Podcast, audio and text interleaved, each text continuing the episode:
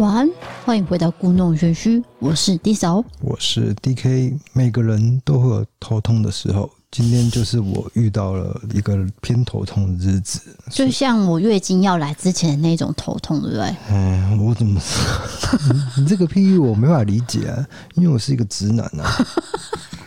总之就是很痛，然后无法诠释的痛，对不对？不是，就是所以我就说要先讲这个，要不然就是哎、欸，大家会觉得我好像今天表现起来闷闷的，所以先 等一下，你每一天都闷闷的，没有，有的时候不会。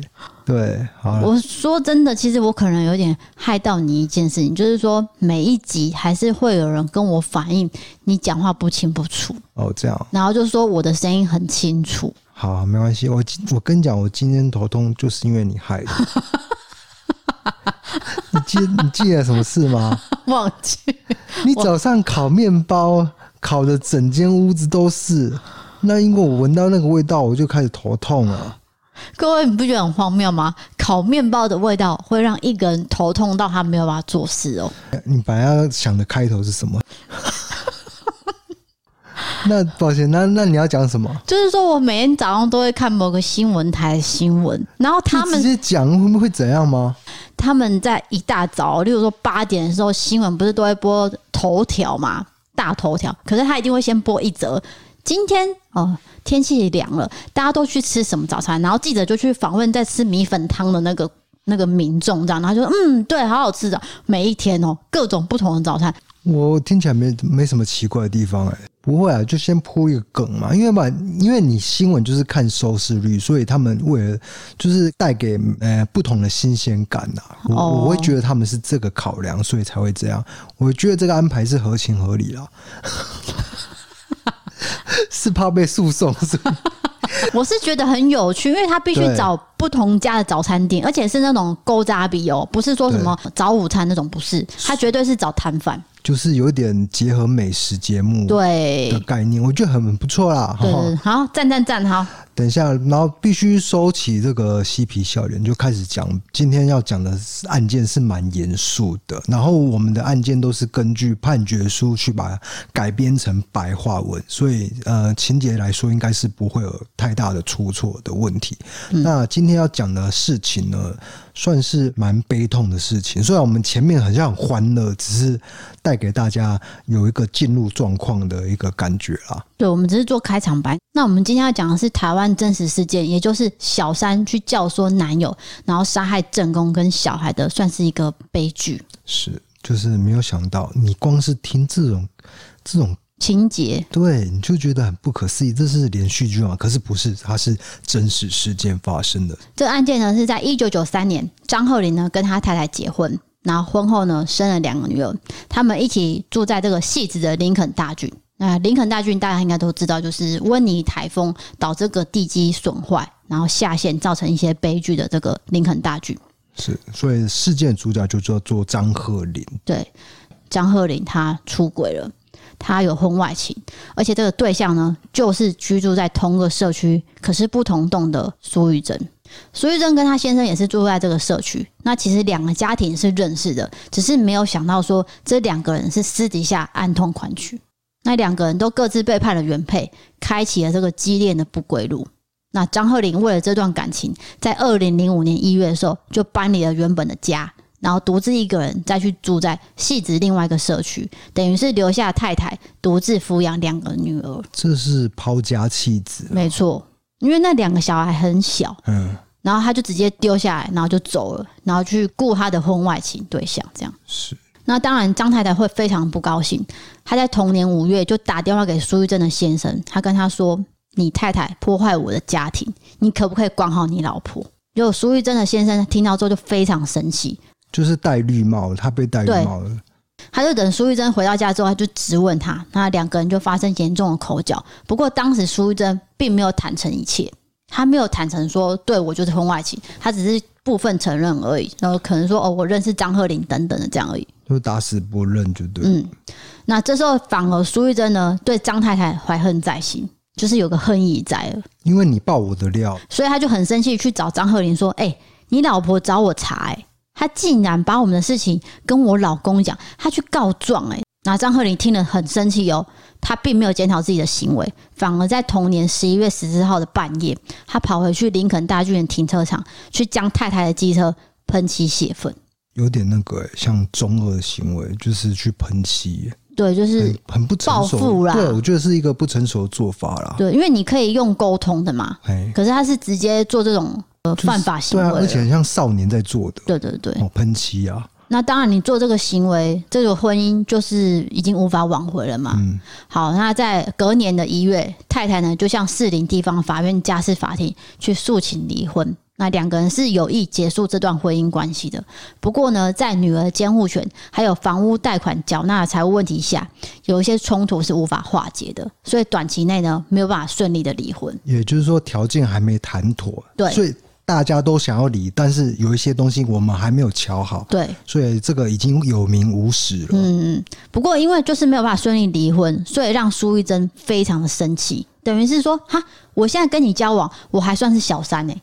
可是她自己也有老公，对啊，对，反正就是这样啦。这个关系，嗯，可能比较一时用 Podcast 很难讲清楚。对，那的确是蛮复杂的。那这个小三苏玉珍呢，就心怀满满的恨意，因为对她来说，就是妨碍了她跟张鹤龄的交往，是一切都是张太太害的。苏玉珍其实非常的强势，那竟然呢，她跟张鹤龄提议什么？我们来杀害你太太。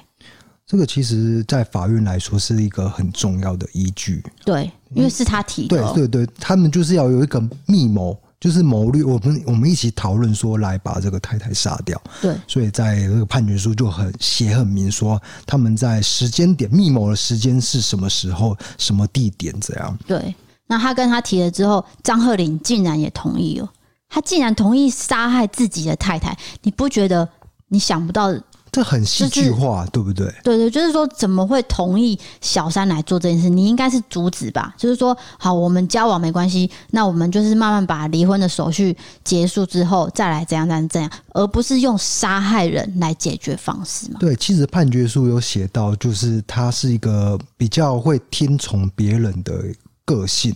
对，比较没有主见的感觉。对，他的个性算是以别人的需求为主。嘿，阿苏玉珍刚好是比较强势，就是有点主导他。对，没错。好，总之两个人就开始讨论，呃，要用什么方式来进行的。那苏玉珍呢，就跟着他的朋友方先生先购买了乙醚。那谎称是说哦，我要清除这个皮革上的污渍。哎、欸，所以这已经不只是讨论了，就是他们实际已经在呃买一些作案的工具，对，就是那个乙醚。那乙醚算是管制药品嘛，并不是说市面上直接要买就买得到。那方先生是有购买管道的，所以在同年的三月二十四号，苏玉珍跟张鹤龄就专程南下去跟方先生拿了这罐五百毫升的乙醚。是，结果这罐乙醚呢，上面的中文标示被撕下来了。那两个人就很多疑，想说这真的是乙醚吗？会不会有问题呀、啊？那就请方先生带他们去这个制造乙醚的工厂，确认说对，这就是乙醚，在这边制造的。他们特地南下就对了。对，好，那买完乙醚之后，两个人哦，竟然还去垦丁跟台东游玩约会，心情很好，哎，就是很。算是有点冷血了，很冷血。就是你在密谋杀害太太，然后去买这些东西啊，顺便去乞讨。对，哦，就是怎么会有这种心情啊？所以可以从这边看出，这对男女虽然规划了惨无人道行为，可是还是可以若无其事的到处玩。那回到戏子之后呢，他们就在路上宠物店买了一只小白鼠，然后再回到家，将这个沾有乙醚的卫生纸，然后用锅盖盖住。等于是他们在测试说，小白鼠是不是可以在三十秒内，哦，或是在几秒内真的可以昏迷？就真的就昏迷，所以确认这罐乙醚是有效的。对，就是方先生给的是真的乙醚。这样之后，张鹤龄就去登山用品店买了绳梯，那这就是作案的工具。到后面会讲到绳梯的作用。那接下来张鹤龄呢，要做出这些重大行为，其实他有一些疑虑，他没有马上就下手。不是说他买完工具之后就去做这件事，并没有。一直到四月十号的时候，苏玉珍就跑到张鹤林的住处，就跟他说：“哎、欸，你是不是男人啊？我们的东西都买好了，你怎么都还不动手？你再不做的话，我就要跟你分手。”这算是有点激怒加煽动。对，哦，然后就是逼他一定要现在马上做。就张鹤林呢，果然。就听从他的指令，在隔天凌晨一点决定展开这个动作。他就带着绳梯跟乙醚到林肯大郡社区，然后穿雨衣，头戴安全帽，利用管理员不在的空档就溜了进去。那因为电梯都会有监视器嘛，他要避开，所以他就去走了楼梯安全梯。他抵达这个大楼的楼顶，然后这时候呢，他特地打电话给苏玉珍，然后用耳机跟苏玉珍通话，跟他说：“我接下来真的要动手了。”之后呢，他就用绳梯垂降到家里的后阳台，然后从这个地方进入屋内。也、欸、其实算是很特地的这样子爬过去、欸，有点特种部队的味道。对，他等于是身手要很矫健哎，不然他不是就掉下去了吗？嗯、是，所以他用了一个非常不可思议的方式了。对，好，因为那时候已经是半夜了，所以全家都在睡觉。张鹤龄就走到浴室里面去拿毛巾，然后沾了乙醚，然后再走到太太的房间，直接蒙住口鼻。那乙醚是有让人产生昏迷昏睡的特性，所以这时候太太呢，虽然有惊觉跟挣扎，不过马上就被这个乙醚给迷昏了。接着太太就窒息而死了。在他的计划内呢，原本是要布置成半夜睡觉猝死的样态，所以他做完这些可怕行为之后呢，就若无其事，再把棉被盖好，盖在太太的身上，然后掩饰这些挣扎的痕迹，算是有一点那个故布一阵。对，但是在这个时候，其中有一个女儿刚好起来上厕所，她就看到自己的爸爸在杀自己的妈妈。然后这个张鹤龄呢，这时候他担心这个东窗事发，竟然又拿了沾了乙醚的毛巾，再度对女儿下手。我觉得这是，呃，我觉得最不可思议的地方吧。怎么不可能会对自己亲生女儿下手？就算他看到了，那怎么会做出这种行为呢？就是接着杀害的意思。而且他并没有停止。你自己的骨肉哎。对，再来是说他有两个女儿嘛，所以他下铺的另外一个女儿呢，也发现这件事情，然后就惊醒了。结果张鹤龄又如法炮制，用同样的方式再让第二个女儿。所以就是杀害，等于是灭门惨案呢，就是母女三个人就是这样子过世了。就是本案最冷血的地方，毕竟是亲生骨肉嘛。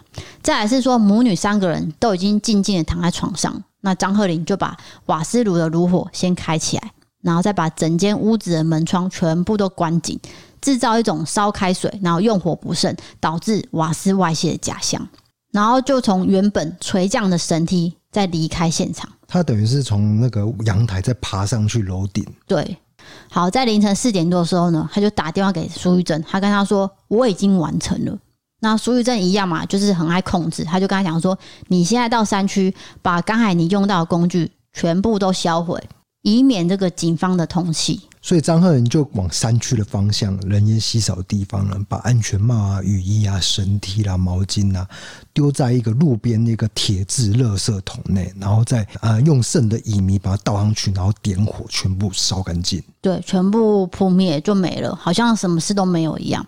那案发隔天四月十一号下午四点二十分，因为这个住处呢传出浓浓的瓦斯味，所以社区管理员呢就赶快报警。那警消到场呢，就发现说。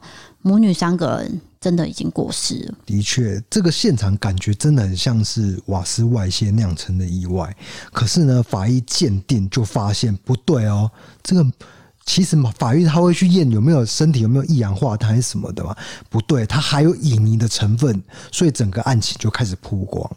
对，不过这个关键还有一个就是张太太的妈妈，她有坚持我一定要解剖验尸，等于是外婆啦。对外婆阿妈，嘿，阿妈说这个一定要验尸，怎么可能会这样子呢？结果一验之下，他因为那个妻子有挣扎，所以有口鼻有那也有一些损伤。对，那为什么阿妈要坚持这个解剖？有一个原因就是说，其实女儿曾经有跟他讲过，说张鹤林有打过他，就是有一些家暴倾向，再加上他们那时候很常吵架，所以其实阿妈是知道说他们感情不好的。他也有点怀疑这个前哦，应该还还不算前夫啦，嗯，就这个先生有可能会做出这样的行为了，就是他的女婿是应该是有问题的。检警去循线追查，就发现说张太太的生活非常单纯，她也没有跟其他人结怨。那去访问那个管理员，也发现说，对，就像阿妈讲的，她跟先生的感情非常不好，也有家暴记录。那理所当然的，张鹤龄就成为唯一的嫌疑人了。是。那这边警察其实有查到一个线索，也就是说，在杀害自己太太之前，张鹤林其实有帮他买好保单，所以他的嫌疑又更大了。然后这时候张鹤林呢已经逃往中国，使得这个案情呢一度陷入焦灼。而在中国的时候呢，苏玉珍跟他分开嘛，又跟其他男性交往，这个关系真的是有够乱的。对。哦对不对？他苏玉珍还有自己也有老公，然后又跟张鹤龄婚外情。张鹤龄逃到中国的时候，他又跟其他男性交往。对，不过苏玉珍其实在二零零六年就跟他先生离婚了啦。哦、就是这件事情曝光之后，对，他就已经跟先生离婚了。可是他又跟不同男生交往。是是，是。对。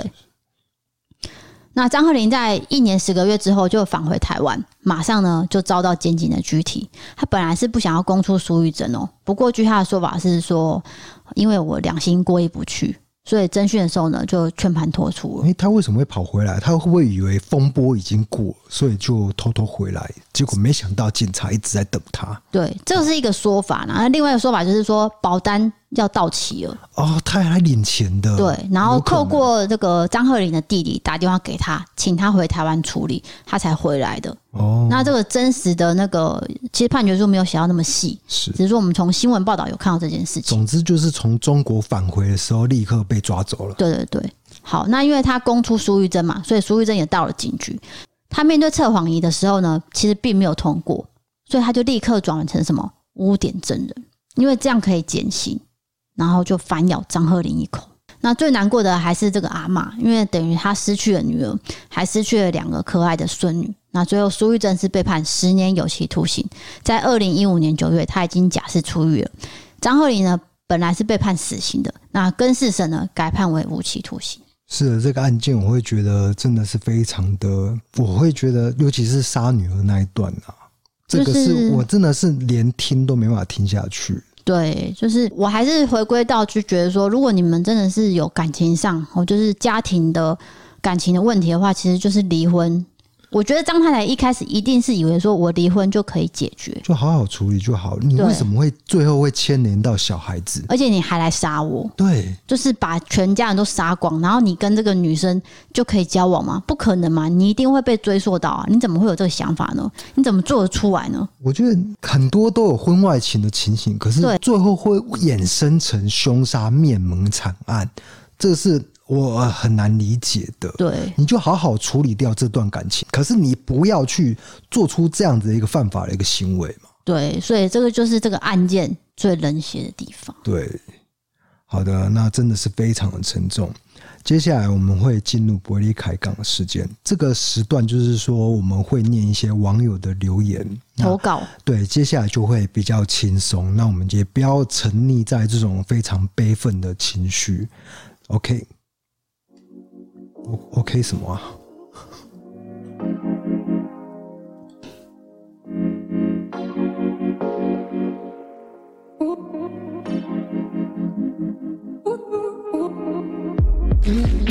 你每次要不离开杠之前，都一定要讲一样的话？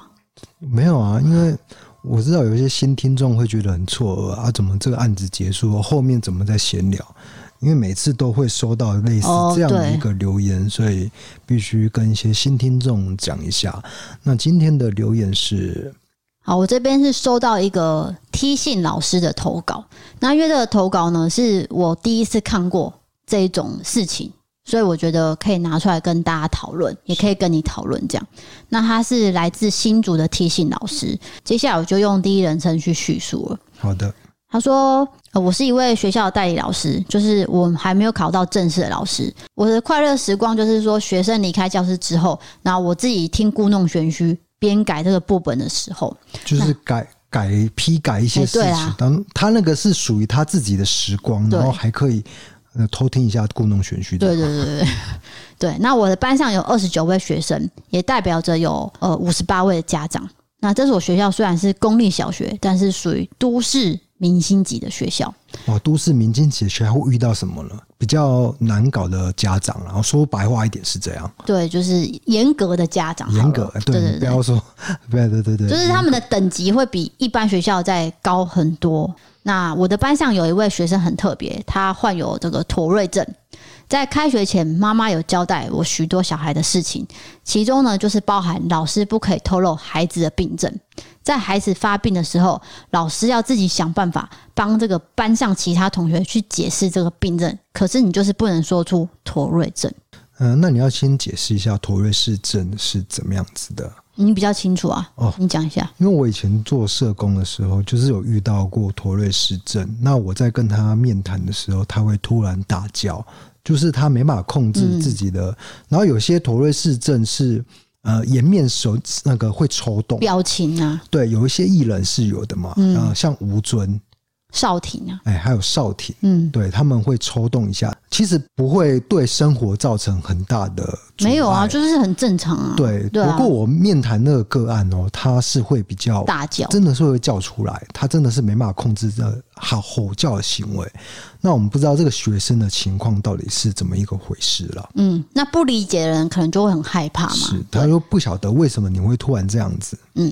第二个是孩子非常爱举手发言，那老师一定要点他的小孩回答，如果没有点，小孩就会回家告状，那老师就等着接电话吧。这些许多奇怪的事情，那我在这所学校呢，相当的不适应。从开学八月到九月之间，是我和学生的磨合期，但那位孩子呢，因为讨厌我，所以回家都会跟妈妈告状，那妈妈就很高招的打电话给学校的处室主任。还有教育处去告状，但是面对我的时候，又和蔼可亲的跟我说：“老师您辛苦了，老师你辛苦了。”这样，但这位妈妈的精神状况呢也非常不好，仿佛有双重人格。她在九月下旬的时候找我麻烦，这当中呢，学校主任有来看我上课，每天都要找主任开会，还要写教案给主任，给我非常多的压力。我曾经出现去撞车的念头，因为我出车祸就不用去上班了。我每天都在哭，而我最后受不了，我在九月底离职了。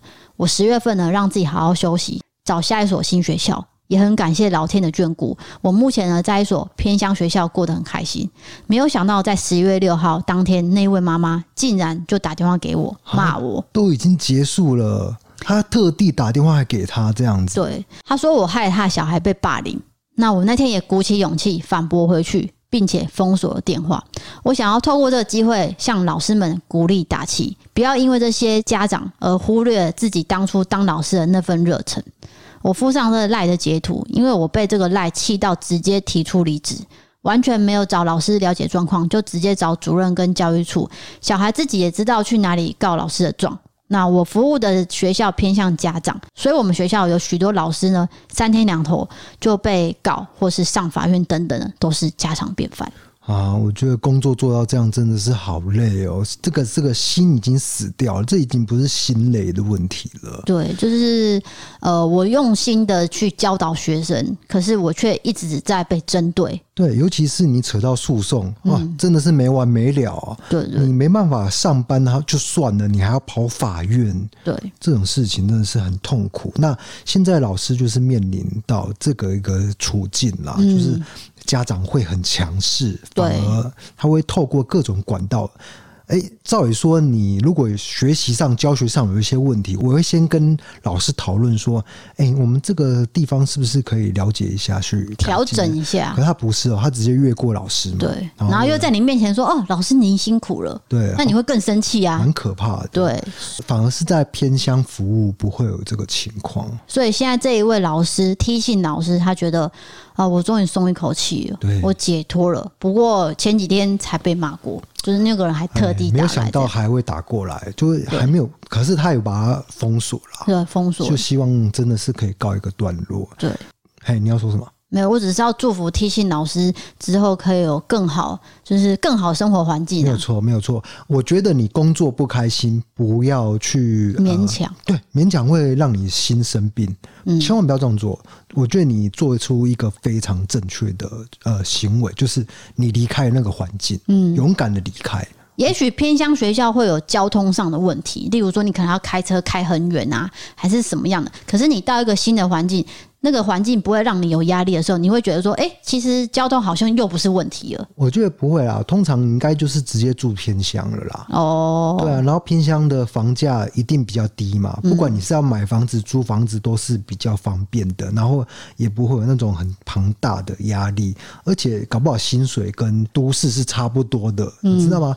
就像警察的分发，其实。比较高分的分发的时候，就是考比较前面的人会挑选偏乡，你知道吗？因为事情比较少，没有错。然后反而分数比较低的是会分发到直辖市，就比较累。这是我所知道的。这不是阿善师说的吗？原原来我这个印象是阿善师。对，抱歉，我上次讲过啊。没有啦，我以为是我。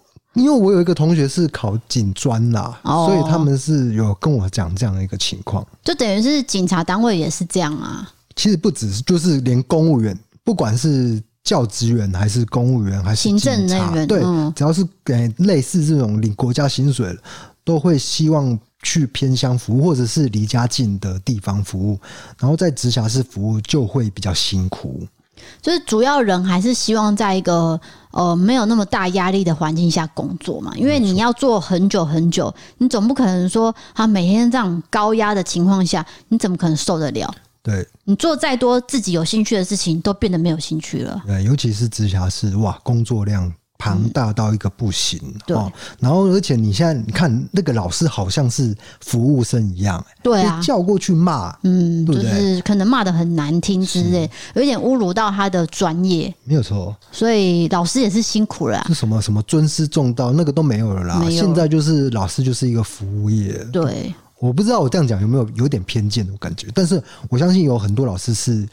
对我这番话是有共鸣的，因为我是有呃有一些做老师的朋友了。嗯，第一个他们要考上正职的教师就已经很难了，他们通常都是那个叫什么约聘的老师啦，对对对，哦，那就比较没有保障了，然后又要做正职的工作，好像有点被凹。以前社会局也是这样啊，社会局也是有一些约聘雇的人员做正职的工作，嗯。啊，但是他没有那个这个公务员的退休金。对，就是他该有的福利是没有，没有，没有，没有。对，就是为了要节省一些财政之类的。好，总之这个老师呢，就祝福你在偏乡学校可以过得更开心啊。T 老师希望你加油，对，加油，要加油。然后所有的老师都要加油。对，因为其实我们的师妹群组有两个是老师嘛。对，就是他们其实，在群组里面也有讲到，有碰到一些跟家长的状况。嗯，所以我觉得当老师的，不管是哪一种老师。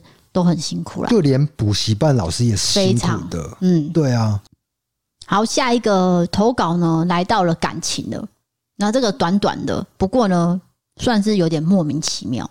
那我把它拿出来讲，是可以跟你讨论，因为我觉得你一定会觉得很莫名其妙。是莫名其妙，不要说两次了。啊，那请说。这个女生叫做腿斑猛，她写说：“我高中交了个男朋友，那我们不同校。”有一天呢，半夜他来我家，结果的大半夜的起床，他偷看了我手机。那我醒来呢，就看到他在干嘛？结果他就拿了他的东西就走了。我手机也出现他传来的讯息，就直接写分手。嗯，我想说发生什么事，我就传讯息问他怎么了。他说他看了我的 LINE 跟一个男生的聊天记录。我说那里面内容是什么？他说那个男的写说嗨你好，那我就回说嗨。那对方就说你知道我是谁吗？然后我回说不知道。那男的就说：“那我明天去找你哦。”我就回：“好。”那因为这个对方的男生其实只是大学同学，他是收班费的，我根本连他的脸长怎样我都不知道。但是因为我班费没有缴，所以他明天要找我拿，就这样。我男朋友就是因为这样跟我分手。隔天呢，我没有讨论这件事情，他直接说：“你是不是喜欢他大于我？”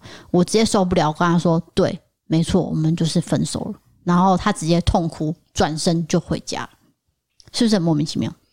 对，就我觉得你要好好的沟通啦。就算你看了人家的手机记录，这个本身就有一些争议了。嗯，那你看完以后，你也没有跟人家人家讨论说这是怎么一回事，你就直接走了，跟他分手了。嗯，不是啊，我我是觉得说你分手一定有个理由嘛，真的不可能会是因为说你看了这个，然后你就觉得说啊你喜欢他大于我，这不是？我觉得有可能、欸，就是冲动下分手。就是我突然觉得你是不是怎么样了，跟别人怎么样？可是其实你应该要好好的跟女生呃讨论清楚，就沟通很重要嘛，对不对？对啊。可是你没有讨论哦，你就直接提分手这样子，就是有点冲动。可是我觉得这应该是很年轻的人会发生，高中啊，对吧？高中的事情嘛。嗯就是感情没有那么成熟的态度啦。哎，包括你在处理一些事情上面，你一定是我怎样就怎样。对，因为我的世界就是围绕着我转。因为以前都是这样，我也是这样子。就是很喜欢甩头就走这种。对对对，这种情节当然是会莫名其妙，这是不意外。但是你不可能说三十几岁还是用这种态度在处理感情，你一定会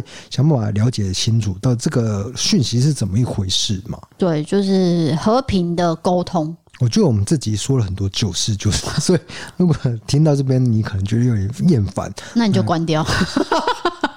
那我们就概括承受。那好，接下来是接下来是来自 Aura 的投稿。那这个投稿呢，算是嗯有点变态，变态的。那因为它是发生在这个台南，那是在文贤路。因为他本来说他想要提供照片，不过他发现他传不上来。Aura 写说我在高中的时候。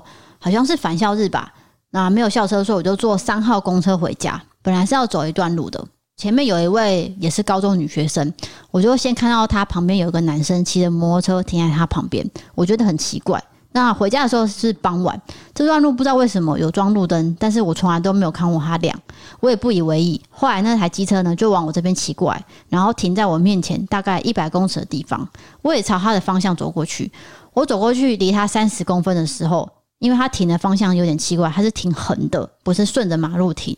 我一开始没有看到他在干嘛，走过去之后，我不知道我在想什么，我就好奇的转过去看他，还跟他对到眼，然后他又骑在我旁边。这时候我才发现，他用他的左手正在抖他的小鸟生殖器。对，我心里想说，晕倒，这是男生的生殖器吗？也太小了吧！更智障的是，他还问我说：“妹妹啊。”你知道文贤路怎么走吗？他用超猥亵的脸加上很台的台语跟我说，我心里整个一直骂脏话，而且超级生气。我就跟他说：“你直走撞到墙壁就到了啦。”然后我当时呢也是用很台的台语回他，结果呢他就被我吓到就走了。我回家还在生气，还想说要不要报警。但是我没有记得他的长相跟车牌，我只记得他小鸡鸡的样子，所以我就不了了之。我个人就是一个非常热心，看到那个不合理的事情，我觉得会在旁边站身的人。只是这一次的对象竟然是一个变态，而且是我第一次遇到，还是我每天必经的路上。他还先威胁前面的女学生，我整个气炸。但是现在想想，是不是有点太危险了？毕竟我只是个女学生，我这样的回复是不是会激怒变态呢？你觉得呢？有可能哦。你就？可是我觉得变态通常是，我说通常我不太确定啊。通常是呃一种想要满足那种心理，知道吗？我想要露给你看，然后我想要看你惊慌失措。可是他反应不是惊慌失措，他是用脏话去骂他，嗯，所以他吓到了，他就立刻离开了。对，所以我觉得他是成功的把他吓走了。对，可是通常的人还是会吓到居多，对不对？可是吓到的话，反而会满足他。对啊。而且你要是露出害怕的话，搞不好他会得寸进尺。嗯嗯，你反而那种展现那种凶恶的态度哦，我觉得反而是好的。可是我我不是专家了，我我我讲这个话也没办法负责任呐。不过有一件事情有点危险，就是说你不知道他手上有没有一些攻击的工具啊。对，如果你这样激怒他，他会不会做出什么行为嘛？对，我的意思就是说，通常变态，他如果真的要伤害你，他不会用这种方式。他只是在泄欲，你知道吗？他只是我就是很变态嘛，所以我只是要弄给你看，嗯，那满足我的心态。但是没有想到你竟然不害怕，对。其实我想要看的是你害怕的表情，对不对？对，所以大家遇到这种事情的时候，应该是要震惊一点，对不对？镇静很难控制吧？我觉得你骂他是 OK，你就把他骂走，或者是呃，随时因为现在或是大叫。对，大叫吸引人来，因为那个地方可能是有居住的人嘛，嗯、或者是住宅。对对对，赶快叫人出来协助啦。那尤其是这种公车的状态是最好的求助。不是公车啦，他已经下车了。我知道了，我是说，如果发生在公车的话，哦、那像这种如果是很偏僻的路径，没有人，我是觉得真的很害怕。可是你现在大家都人手一机嘛，嗯，第一个你可以开始录影，或者是录音，或者是偷偷的按下一一零。嗯，我觉得这个也是也是一个方法，就是还是要保护自己啊。是。好，下一个投稿呢，就有点恶心了，你要有心理准备哦。因为这个可能你等一下上一段也是恶心，这一段也是恶心，这一段是怎样的恶心？呃，食安的恶心，食安对，食品安全 对，好。对，那这个是来自中立的小陈，她是一个女生。她说，事情发生在我高中的时候，因为我家的厨房外面呢，就是防火巷的水沟。只要定期消毒日，就会有很多的蟑螂倾巢而出，导致家里呢就会跑进很多的蟑螂。有一天呢，半夜起床，我要上厕所，顺便喝水的时候，因为我懒得开灯，我就用杯子装完水就直接喝下去。在这个同时，我发现不对劲，因为我发现我的喉咙位置有一些异物，但是我继续喝水，我想要把这个异物冲下去。这时候，我觉得那个异物在动。而且感觉就是蟑螂的脚刺刺的在刮着，可以不要再念了吗？我喉咙挣扎的感觉哦，那他已经在吐，也吐不出来的位置。天啊！所以我只能一直灌水把它冲下去。我今年已经二十三岁，至今无法忘怀那个触感。他直接吃了一只蟑螂，对，大蟑螂！天啊！不知道是不是大的啦，总之要喝下去。OK，我我厘清一下哈，就是他在喝水的时候，对，他已经喝进去了，对，他那个位置已经吐不出来了，对，干脆就一直把它灌下去，直接灌到胃里面呢。可是我在想，如果那时候催吐应该可以吧？当时如果赶紧催吐的话，可是催吐很伤，很伤喉咙啊。可是你直接用胃酸杀死它最好吧？万一他半死不活，好恶哦！对啊，我天啊，这跟异形一样。这是我今年听过最恶心的投稿了。因为上次有一个人是用脚踝夹死那个蟑螂嘛，有没有？对，但是、那个、这个是吃进去、欸，对，已经吃进去，而且重点是他 他吞进去，他不只是吃进去。我以为这个故事是，比如说我喝到一半哈，我嘴巴好像觉得东西，然后把它吐出来。吐出来他不是，他竟然是吞到胃里面呢。对，那中立小陈、啊，不知道你现在身体状况怎么样？我跟各位讲，我那个有一个有一个感应灯，就是我会放在我的琉璃台的旁边，对，就是触碰的灯。那你有一次就问我说，为什么一定要放这个灯？其实就是有我的理由。我半夜如果起来要拿东西，我还没有办法抓到那个开关的时候，一碰就可以碰到那个灯，我可以看到整个环境。因为我真的不确定会不会有蟑螂、老鼠，或是我踩到猫等等的，那个灯真的要开。是，不要想说啊，应该没怎样。可是你看这个小陈，是就吃到了。对啊，可是我觉得主要是他家的环境刚好是有那个防火消毒，对防火巷的水沟那个地方，嗯，那个地方是最多蟑螂。因为我有一次看在看那个公式的，诶、欸，那个叫什么，我有点忘记了。我们的岛。哎，对，类似好像是我们的岛，嗯，对，他好像有讲到一个昆虫系在研究昆虫的事情，他就说那个防火巷的那个水沟是真的是有最多，对，然后他都会从那个，因为那个都是通常都透天嘛，嗯，透天有一个门嘛，可以爬进去，他们都是从那个地方爬进去的，所以他就是我觉得那个情况是一样的。好，大家吃东西。喝东西要开灯，你的结论是这样？因为你没办法控制蟑螂要走去哪，啊，你只能控制自己可不可以把它杀了，或是赶走它嘛。所以到哪都要开灯，你才看得到啦。可是我比如说，我们住这个大楼，这好处我们我们可能以前有讲过，就是真的是蟑螂少很多。我们我家以前是住那个我老家啊，透天啊，真的是蛮多蟑螂。对，就是大，而且是那种大只的也有，小小只的也有。嗯，对啊，那。就是搬来这个大楼以后，就比较少看到，几乎只看过一次了。那是因为我爱干净，我有在打扫。啊，谢谢谢谢 谢谢。我不打扫也会有蟑螂啊，你有事吗？啊，好的，那今天、欸、对你家有哎、欸，就是你你妈那一，因为我妈有在煮饭啊，大蟑螂。对我妈在煮饭，那因为我们家没有开火嘛，所以有没有开火其实也有差啊。对对对，我们几乎都外食，对，所以没什么好得意的。我不是鼓励大家外食哦，但是我们的厨房真的很干净，就是就很少开火。对了，对了，对了。好的，我现在要讲的是 Apple p o c k e t 的评论。是的，第一个叫做 E R。N I E 零四零四，你每次念名字都很卡，然后你要照着念很难。我知道，我说我听众的感觉会不会觉得 K K 的这样子？好了，那总之他说了什么？他标题写说从 YouTube 跑来支持的，其实我还是喜欢看你们在 YouTube 频道上的互动。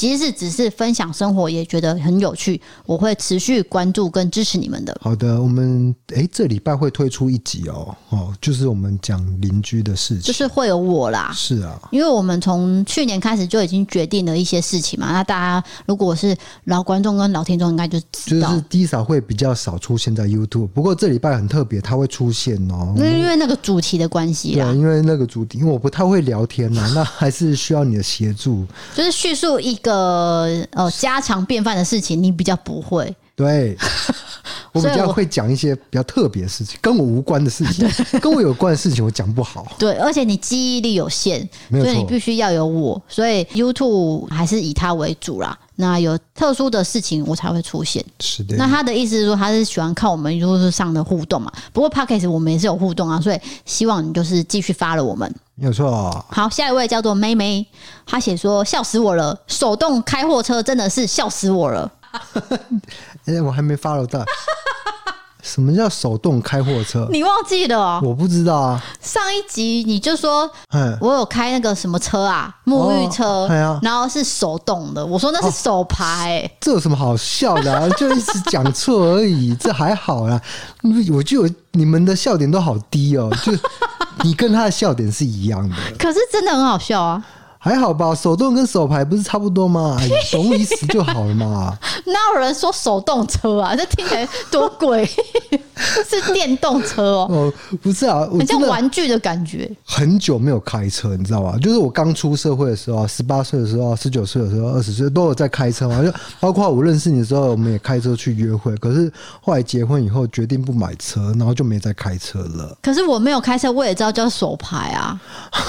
不是，有的时候。你讲话就是讲一个节目，或是怎样，你会突然那个词汇会消失，然后你就讲错话，或者是走走音闭车还是什么，嗯、那个会很好笑了。好，下一位叫做杰斯星，他是来自新加坡。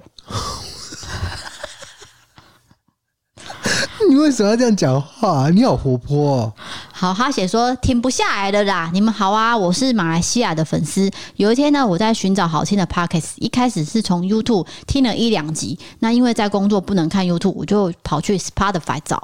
就开始听，每天上班必听，停不下来。然后现在是特地跑到 Apple pocket 寻找你们的 pocket 在留言，谢谢你们用心制作 pocket 可以陪着我工作。听着听着我就放工了，就是下班的下班意思。哈哈哈，我会继续支持你们的，加油！好，感谢。等一下，他到底是来自新加坡还是马来西亚？这个、我先讲一下，Singapore 这个是 Apple Podcast 显现出来的那个哦，它的位置是，对对对，但但它真的地点是马来西亚。那我在。因为这是不一样的地方了。他可能是住在新加坡的马来西亚人啊。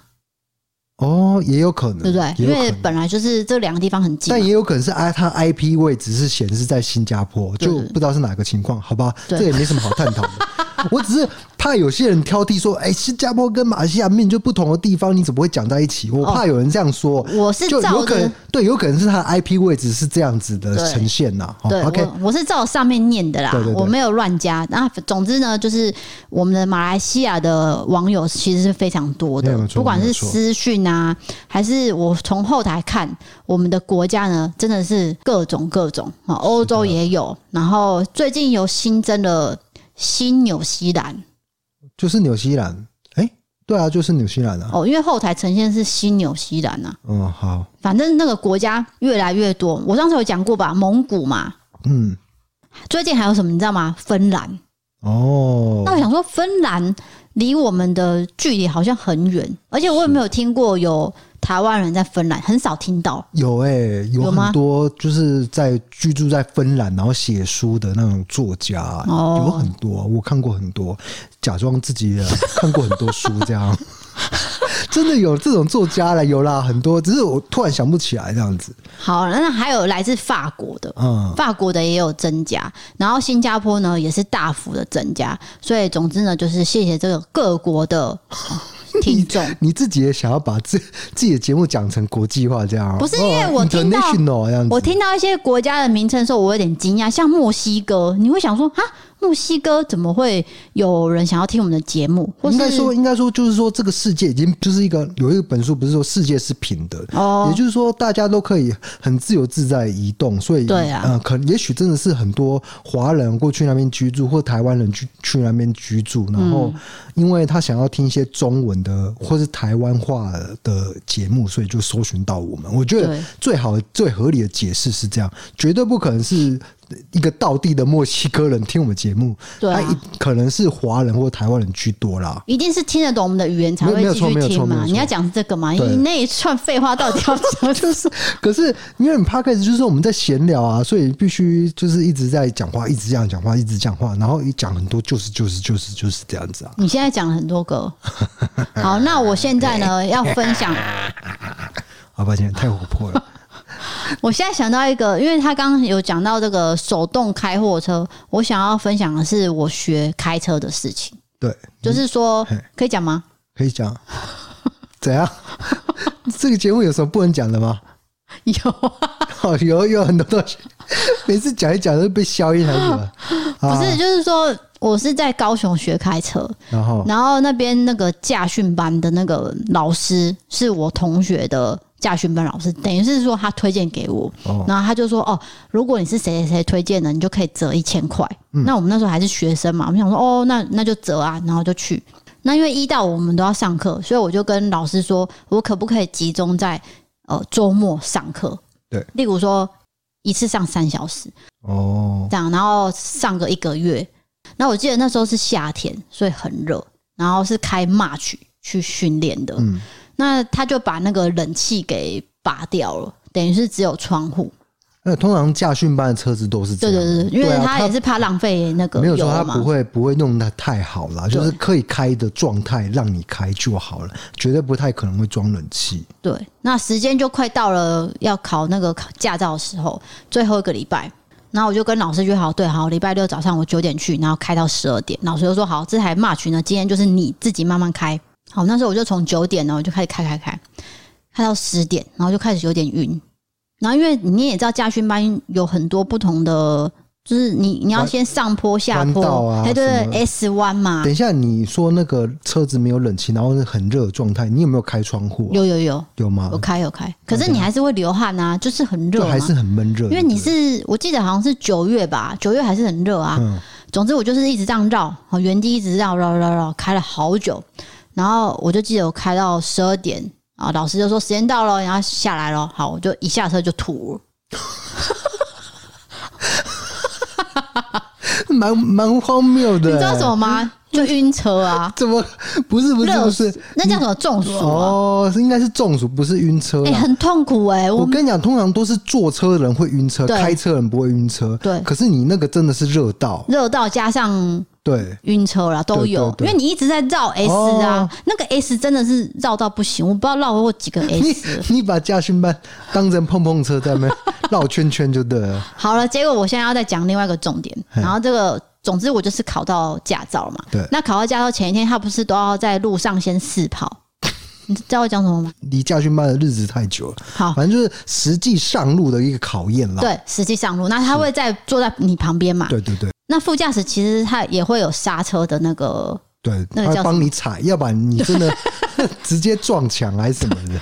对，好，然后我们就一直开开开，然后就往那个屏东东港一直开哦，从高雄开到怎么怎么好像有点远？你那间驾训班？我的驾训班还蛮还蛮那个的，靠近屏东，蛮好哦。你听得懂吗？比较南边就对，对，比较南边的驾训班，所以我就从高雄开往屏东。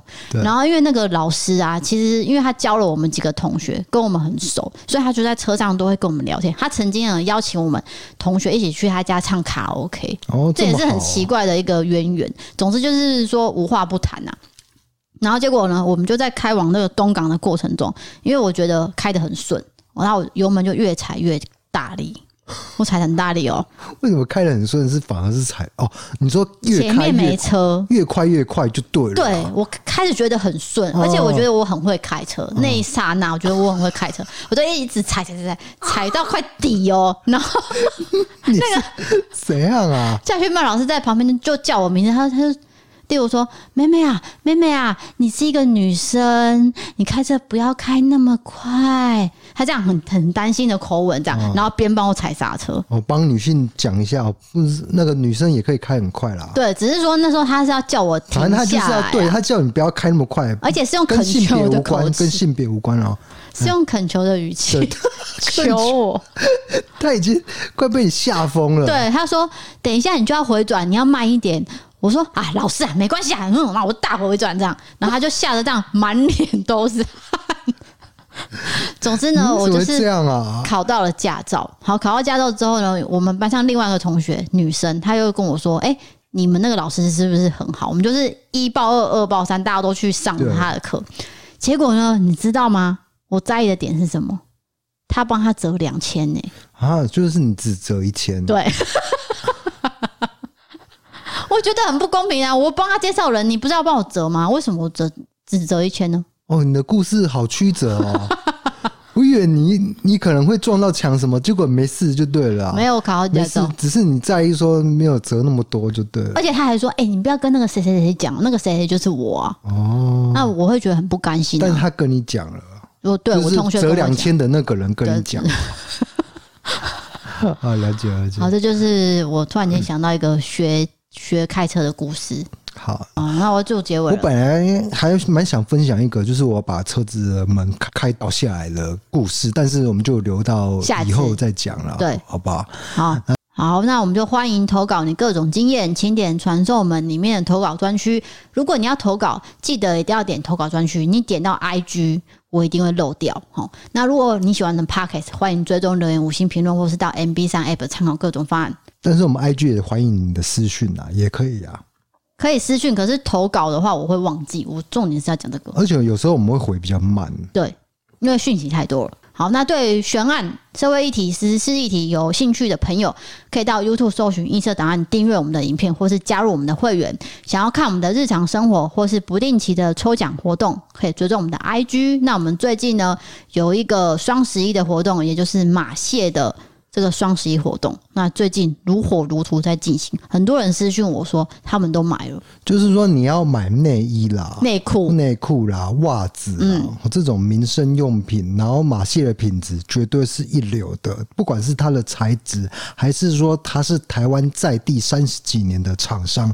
绝对是很赞的，然后有优惠活动，而且重点是他送发热衣。如果冬天的话，真的是我觉得他送这个产品是非常好，因为刚好丢席啊，就像那个吃水果一样要丢席嘛，对不对？你等一下，你漏了一些讯息，就是说你满一一一一一才是四个一，四个一就就有送发热衣跟品牌的皮尺。对啦，可是。通常一并不是说很难达成啦，对啊，就是你买，因为你一次会买很多嘛。我们强调就是说，内衣、内裤这种东西，贴身衣物最好是勤做更换。对，那就趁这个时候，干脆买一堆起来放。哎、欸，袜子也是哦、喔，不要想说袜子就是我又没有很常穿，不用换，那个松紧也会掉。再来就是卫生问题，上班上一整天，或者是上课对啊，那闷住这样子，对，会流汗嘛，因为台湾比较炎热一些。就趁这个时候呢，有优惠活动可以直接折扣。那输入 DK，然后再加四个一，你又有九折。DK 耶耶耶耶！什么耶耶耶耶？哦，一一呀！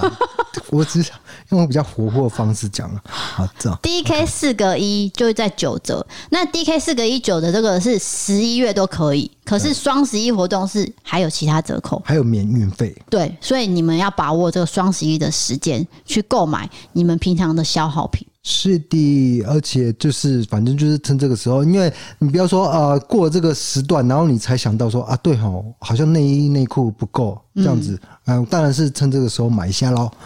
好，那我们今天案件就讲到这边喽。我是 DK，我是 D 嫂，我们下次见，拜拜。拜拜。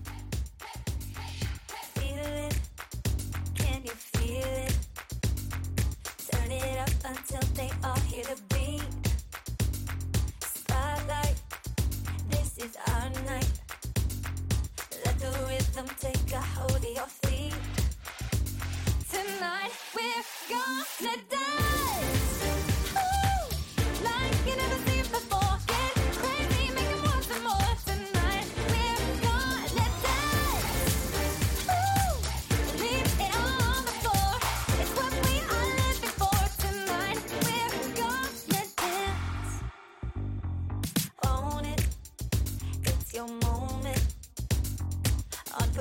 得不得。